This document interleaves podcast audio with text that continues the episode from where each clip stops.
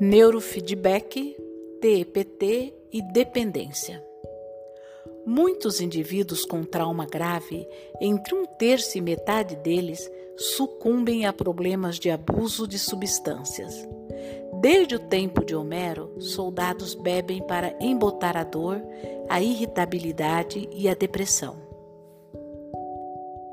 Segundo um estudo recente, metade das vítimas de acidentes com veículos automotores tem problemas com drogas ou álcool.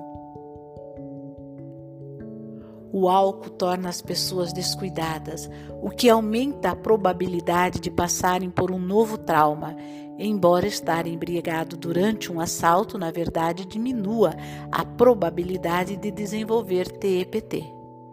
Há uma relação circular entre o TEPT e o abuso de substâncias. Embora as drogas e o álcool proporcionem alívio temporário dos sintomas de trauma, a abstinência aumenta o estado hiperalerta, intensificando pesadelos, flash, flashbacks e irritabilidade. Só existem duas formas de pôr fim a esse círculo vicioso: resolvendo os sintomas do TEPT com métodos como a EMDR ou tratando o estado hiperalerta, hiperalerta que faz parte tanto do TEPT quanto da abstinência de drogas ou álcool. Às vezes, para reduzir o estado hiperalerta, médicos prescrevem drogas como a nal, mas esse tratamento só tem sucesso em alguns casos. Uma das primeiras mulheres a quem ministrei treinamento com neurofeedback era uma dependente de cocaína de longa data, que tinha um histórico horrendo de abuso sexual e abandono na infância. Para minha grande surpresa, seu consumo de cocaína cessou após as duas primeiras sessões. Cinco anos depois, não havia retornado. Como eu nunca havia visto alguém se recuperar tão depressa de uma dependência química severa, recorri aos estudos científicos existentes em busca de orientação. Havia pouquíssimos estudos a respeito do uso de neurofeedback para o tratamento da dependência, ao menos nos Estados Unidos cerca de 75 a 80% dos pacientes internados para desintoxicação e tratamento do abuso de álcool e drogas terão recidivas. Outro estudo de Peniston e Kulkowski acerca dos efeitos do treinamento de neurofeedback sobre veteranos com diagnóstico de alcoolismo e TEPT abordava esse problema. 15 veteranos receberam treinamento alfa-teta, enquanto o grupo de controle recebeu o tratamento convencional sem neurofeedback. Todos os pacientes foram acompanhados com regularidade durante três anos. Nesse período, oito participantes do grupo de neurofeedback pararam de beber e um se embriagou uma vez, mas adoeceu e não voltou a beber. A maior parte estava bem menos depressiva. Como afirmou Penistus, Peniston, as mudanças relatadas correspondiam a estar mais afetuoso, mais inteligente, mais estável emocionalmente, mais ousado socialmente, mais relaxado e mais satisfeito. Por outro lado, Todos os que fizeram o tratamento convencional tiveram novas internações hospitalares nos 18 meses seguintes. Desde essa época, publicaram-se vários estudos sobre o uso de neurofeedback para tratamento de dependências, mas essa importante aplicação precisa de muito mais pesquisa para se determinar seu potencial e suas limitações. O futuro do neurofeedback. Nos últimos anos, meu laboratório estudou os efeitos do neurofeedback em crianças e adultos traumatizados. Nossas conclusões confirmam seu enorme potencial para melhorar bastante a vida das pessoas. 20 sessões tiveram como resultado uma redução de 40% nos sintomas de TEPT, num grupo de participantes que, com histórias crônicas de trauma, não haviam respondido muito bem à terapia pela palavra ou a fármacos. O mais interessante foi o acentuado efeito do neurofeedback, um aumento de cerca de 60% na área da função executiva, ou seja, a capacidade de cada um planejar atividades, estimar a consequência de suas ações, passar com facilidade de uma tarefa a outra e se sentir no controle de suas emoções. O tratamento produziu uma melhora pronunciada nessa função que prevê o quanto uma pessoa atuará bem nos relacionamentos, nos estudos e na vida profissional. Uso o neurofeedback basicamente para ajudar no tratamento dos problemas de estado hiperalerta, confusão e concentração de pessoas que sofrem de trauma de desenvolvimento. No entanto, até a técnica também tem apresentado bons resultados para diversas questões e afecções que ultrapassam o âmbito deste livro alívio da cefaleia tensional, melhora da função cognitiva, após lesão cerebral traumática, redução da ansiedade dos ataques de pânico, aprofundamento de estados de meditação, tratamento do autismo, melhora do controle de convulsões e autorregulação em transtornos de humor, entre outras. Em 2013, o neurofeedback estava sendo usado em 17 instalações militares e da AV para tratar o TEPT, e a documentação científica de sua eficácia em aplicações recentes a veteranos de combate começava a ser avaliada. Frank Duff, diretor dos laboratórios de neurofisiologia clínica e neurofisiologia de desenvolvimento do Children's Hospital em Boston, comentou: Esse conjunto de trabalhos, no qual não há nenhum estudo negativo, leva a crer que o neurofeedback desempenha um importante papel terapêutico em muitas áreas diferentes. Em minha opinião, se algum medicamento tivesse demonstrado um espectro de eficácia tão amplo, teria sido aceito por todos e amplamente utilizados. Muitas perguntas a respeito de protocolos de tratamento para o neurofeedback ainda esperam resposta, mas o paradigma científico aos poucos está mudando numa direção que convida a uma exploração mais aprofundada dessas questões. Em 2010, Omas Insel, diretor do NIMH, publicou a revista Scientific American na revista Scientific American o artigo Fault Circuitos, Circuitos Defeituosos, no qual instava por um retorno à visão da mente do cérebro em termos dos ritmos e padrões da comunicação elétrica. As regiões cerebrais que atuam juntas para executar operações mentais normais e anormais podem ser vistas como análogas a circuitos elétricos. A pesquisa mais recente mostra que a disfunção de circuitos inteiros pode ser a origem de muitos transtornos mentais. Três anos depois, Incel anunciou que o NIMH estava reorientando sua pesquisa de forma a se afastar das categorias do DSM e se concentrando, em vez disso, em transtornos do conectoma humano.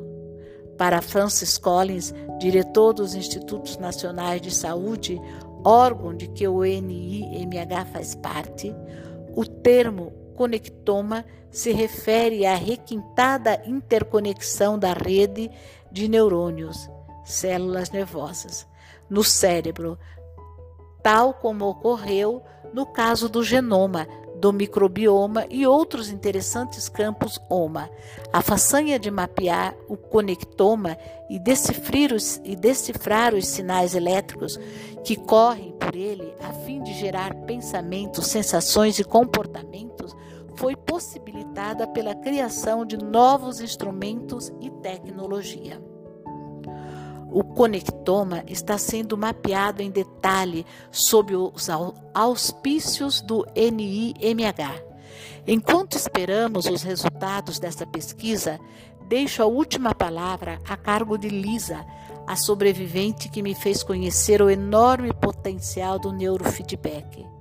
Ao lhe pedir que sintetizasse o que o tratamento tinha feito por ela, Lisa disse: Ele me deixou calma, parei de dissociar, posso usar as minhas sensações, não fujo mais delas.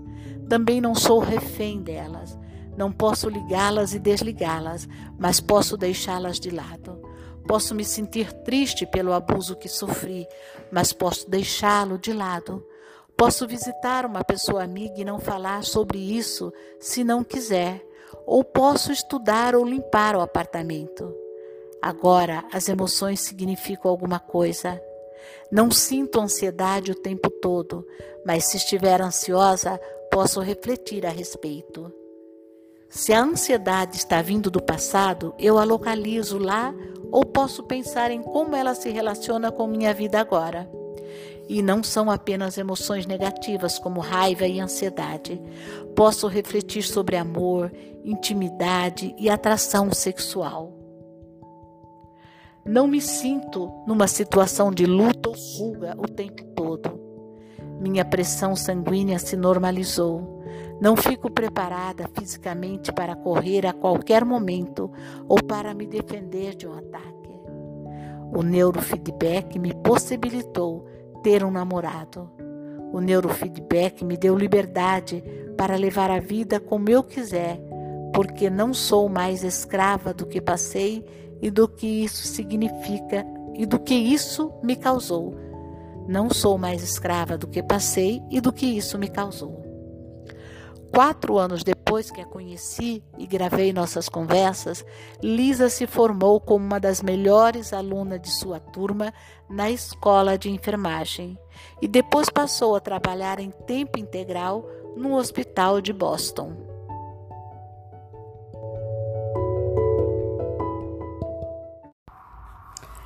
Capítulo 20 Encontre sua voz, ritmos comunais e teatro.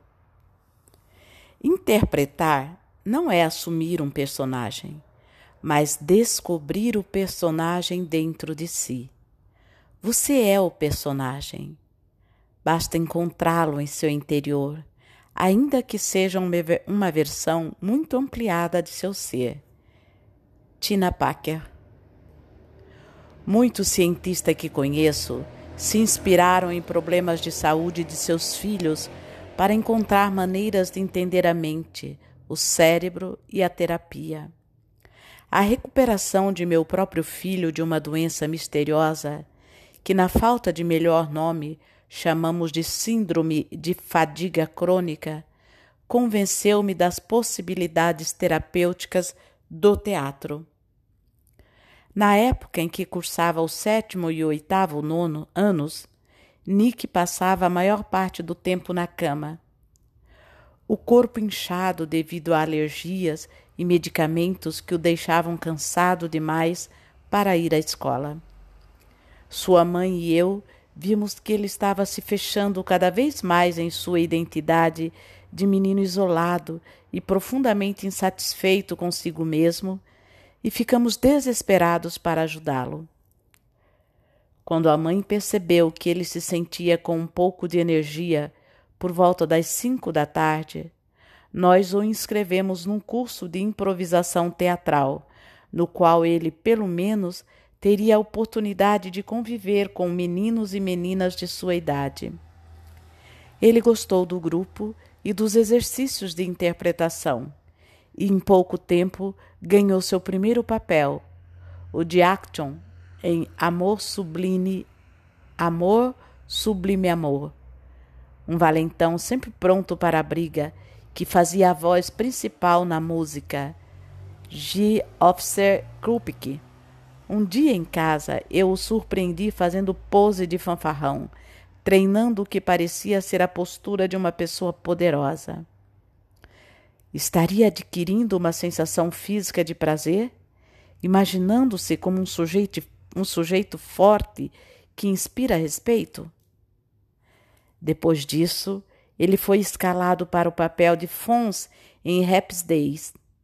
Ser adorado pelas garotas e manter a plateia magnetizada foi o ponto de virada de sua recuperação.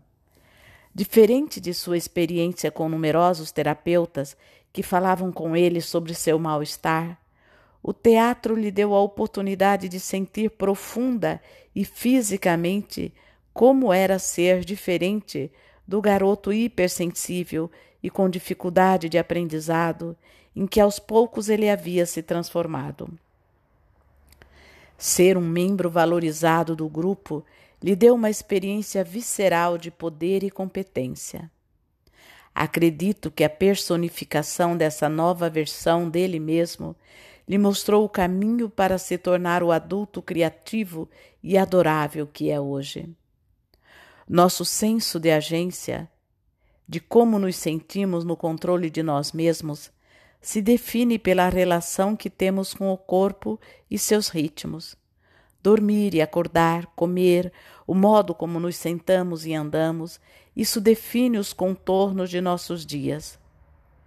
Para encontrar nossa voz, temos de estar em nosso corpo, poder respirar plenamente e ter acesso às sensações internas. É o oposto da dissociação de estar fora do corpo e nos fazer desaparecer. É também o oposto da depressão, de ficar derreado diante de uma tela que proporciona entretenimento passivo. Interpretar é a experiência de usar o corpo para ocupar nosso lugar na vida. Teatro de Guerra Não foi com Nick que testemunhei pela primeira vez os benefícios do teatro. Em 1988, eu ainda estava tratando de três veteranos com TEPT que havia conhecido na AV. Em certo ponto, eles apresentaram uma melhora repentina na vitalidade, no otimismo e nas relações familiares. Atribuí o progresso ao aprimoramento de minhas técnicas terapêuticas, mas então descobri que os três estavam envolvidos numa produção teatral. Eles queriam dramatizar a situação dos, dos veteranos sem teto e convencer o dramaturgo David Mamet, que morava na vizinhança, a ter um encontro semanal com o grupo para elaborar um roteiro sobre suas experiências. Mamet convidou Al Pacino, Donald Sutherland e Michael ou Michael Fox a participarem de um evento em Boston chamado Cenas de Guerra, que levantou dinheiro para transformar a clínica da AV num abrigo para veteranos sem teto. Dividir o palco com atores profissionais Falar sobre suas lembranças de guerra e ler os poemas que escreviam foi uma experiência mais transformadora do que qualquer terapia que eu pudesse ter empregado. Perde-se na memória dos tempos quando os homens começam a se valer de rituais comunitários para enfrentar seus sentimentos mais fortes e assustadores.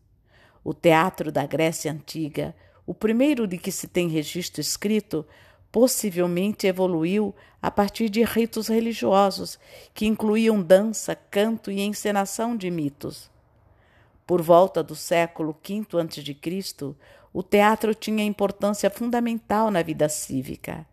A plateia, sentada em semicírculo em torno do palco, podia observar as emoções e reações de todos. O teatro grego pode ter sido como um ritual de reintegração para combatentes veteranos. Na época em que Ésquilo escreveu a trilogia Orestia, Atenas estava em guerra em três frentes. O ciclo trágico se inicia quando o rei guerreiro Agamenon é assassinado por sua mulher, Clitemnestra, por ter sacrificado a filha deles antes de embarcar para a guerra de Troia. Todo cidadão adulto de Atenas fazia serviço militar. Portanto, é certo que as plateias se compunham de combatentes veteranos e de soldados da ativa em licença.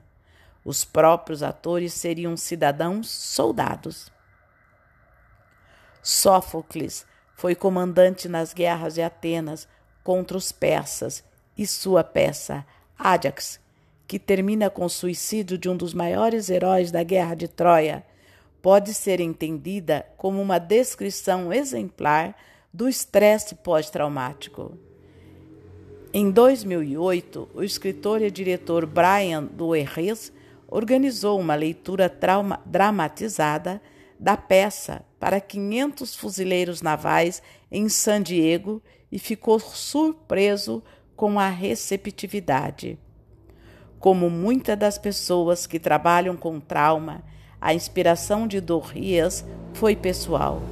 Ele havia estudado os clássicos na faculdade e recorreu aos textos gregos como consolo depois de perder uma namorada para a fibrose cística.